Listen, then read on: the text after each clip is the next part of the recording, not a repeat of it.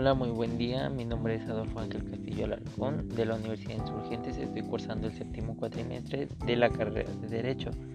En este podcast abordaremos el tema de presupuestos procesales, el cual eh, son aquellos que ponemos en la parte de derecho dentro de una demanda o dentro de la contestación de la demanda.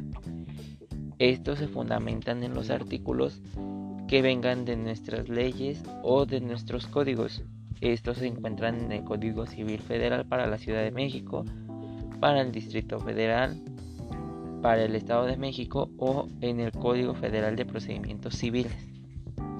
Dentro de estos temas abordaremos lo que son la legitimación, la personalidad, la competencia, la capacidad y el interés jurídico que cada una de las partes tienen para contestar en su demanda y hacer valer un derecho que se les otorga o en el cual se desconoce.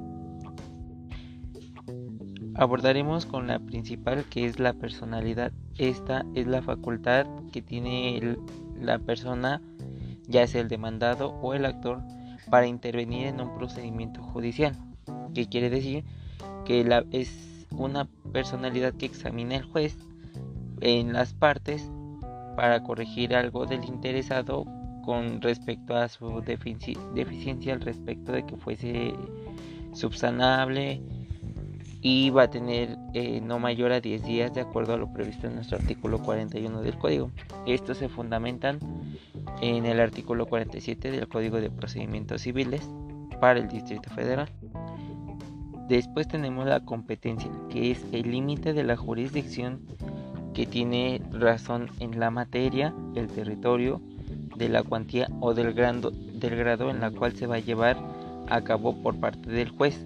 ¿Qué quiere decir esto? Que el juez solamente se va a determinar en una sola materia en un determinado territorio, este ya sea por parte de la Ciudad de México por parte del Estado de México. Al igualmente que por la cuantía y el grado. Estos en ocasiones los podemos utilizar en el artículo 44 del Código de Procedimientos Civiles para el Distrito Federal. Esto es conforme al pleno ejercicio de sus derechos civiles y que puedan comparecer también.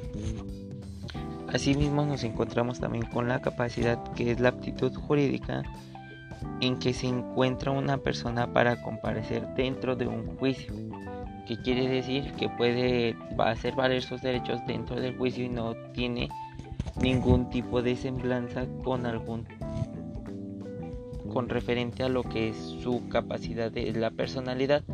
No estábamos hablando en lo que es la capacidad de ejercicio de goce, sino esta es para reclamar un derecho en lo cual lo podemos fundamentar en el artículo 44 del mismo Código de Procedimientos Civiles para el Distrito Federal. Muy bien, después tenemos lo que es la legitimación. Esta puede ser activa o pasiva, en la cual se produce una acción que es ejercida en el juicio ya que ésta tiene la aptitud para hacer valer un derecho que va a ser cuestionado o bien puede estar ausente como un titular de ese derecho, en el cual se va a reclamar para hacerse valer. De la misma manera está la pasiva, que se produce cuando la acción vincula eh, algo identificado como un solo objeto al demandado, con la persona que sabrá actuar de voluntad concreta conforme a lo que dice la ley. Estas las podemos fundamentar también en lo que son las jurisprudencias para hacer valer de una u otra forma la legitimación que tiene cada una de las partes. Por último tenemos lo que es el interés jurídico, que es la necesidad, necesidad en que se encuentra una de las partes como el actor para obtener de una autoridad judicial o la declaración o constitución de un derecho o la imposición de una condena o una violación ante el desconocimiento de un derecho. ¿Qué quiere decir esto? Que el actor puede pedirle a la autoridad judicial que le haga valer sus derechos sobre algún interés que tiene sobre el mismo juicio, ya sea en pedir algún tipo de, de disolución del vínculo matrimonial o bien pedir una pensión alimenticia por parte de los hijos y la cónyuge o en este caso sería una ex cónyuge. Y en la parte del demandado, el interés jurídico se presenta en la potestad de oponerse, allanarse o transigir cuando la ley se lo permita sobre las prestaciones del actor.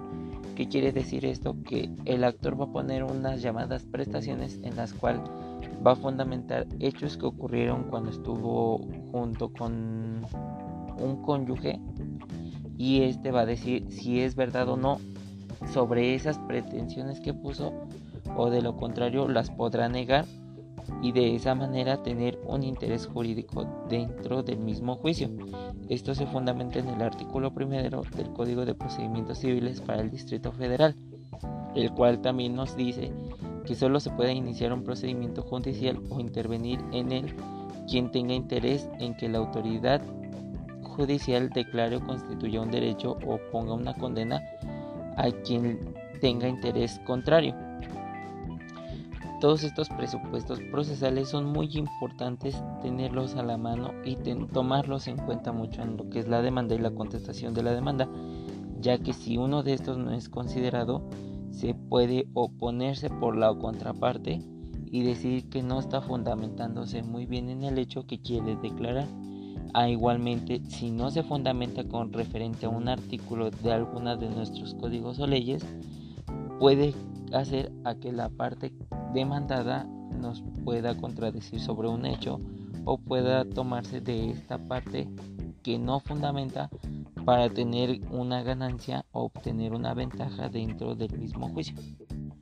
Por último, en los presupuestos procesales tenemos lo que es la demanda formal y sustancialmente válida. Esto ocurre cuando se sujeta a términos que precisa la ley y permite se establezca con una eficacia a la relación jurídica procesal entre las partes y lo que va a ser nuestro órgano jurisdiccional quien va a definir sobre esta demanda. La, en esto se puede hacer valer en el artículo 222, 223 y 224 del Código Federal de Procedimientos Civiles. Eso es todo por mi parte. Espero les haya agradado mucho este podcast. Muchas gracias por su atención.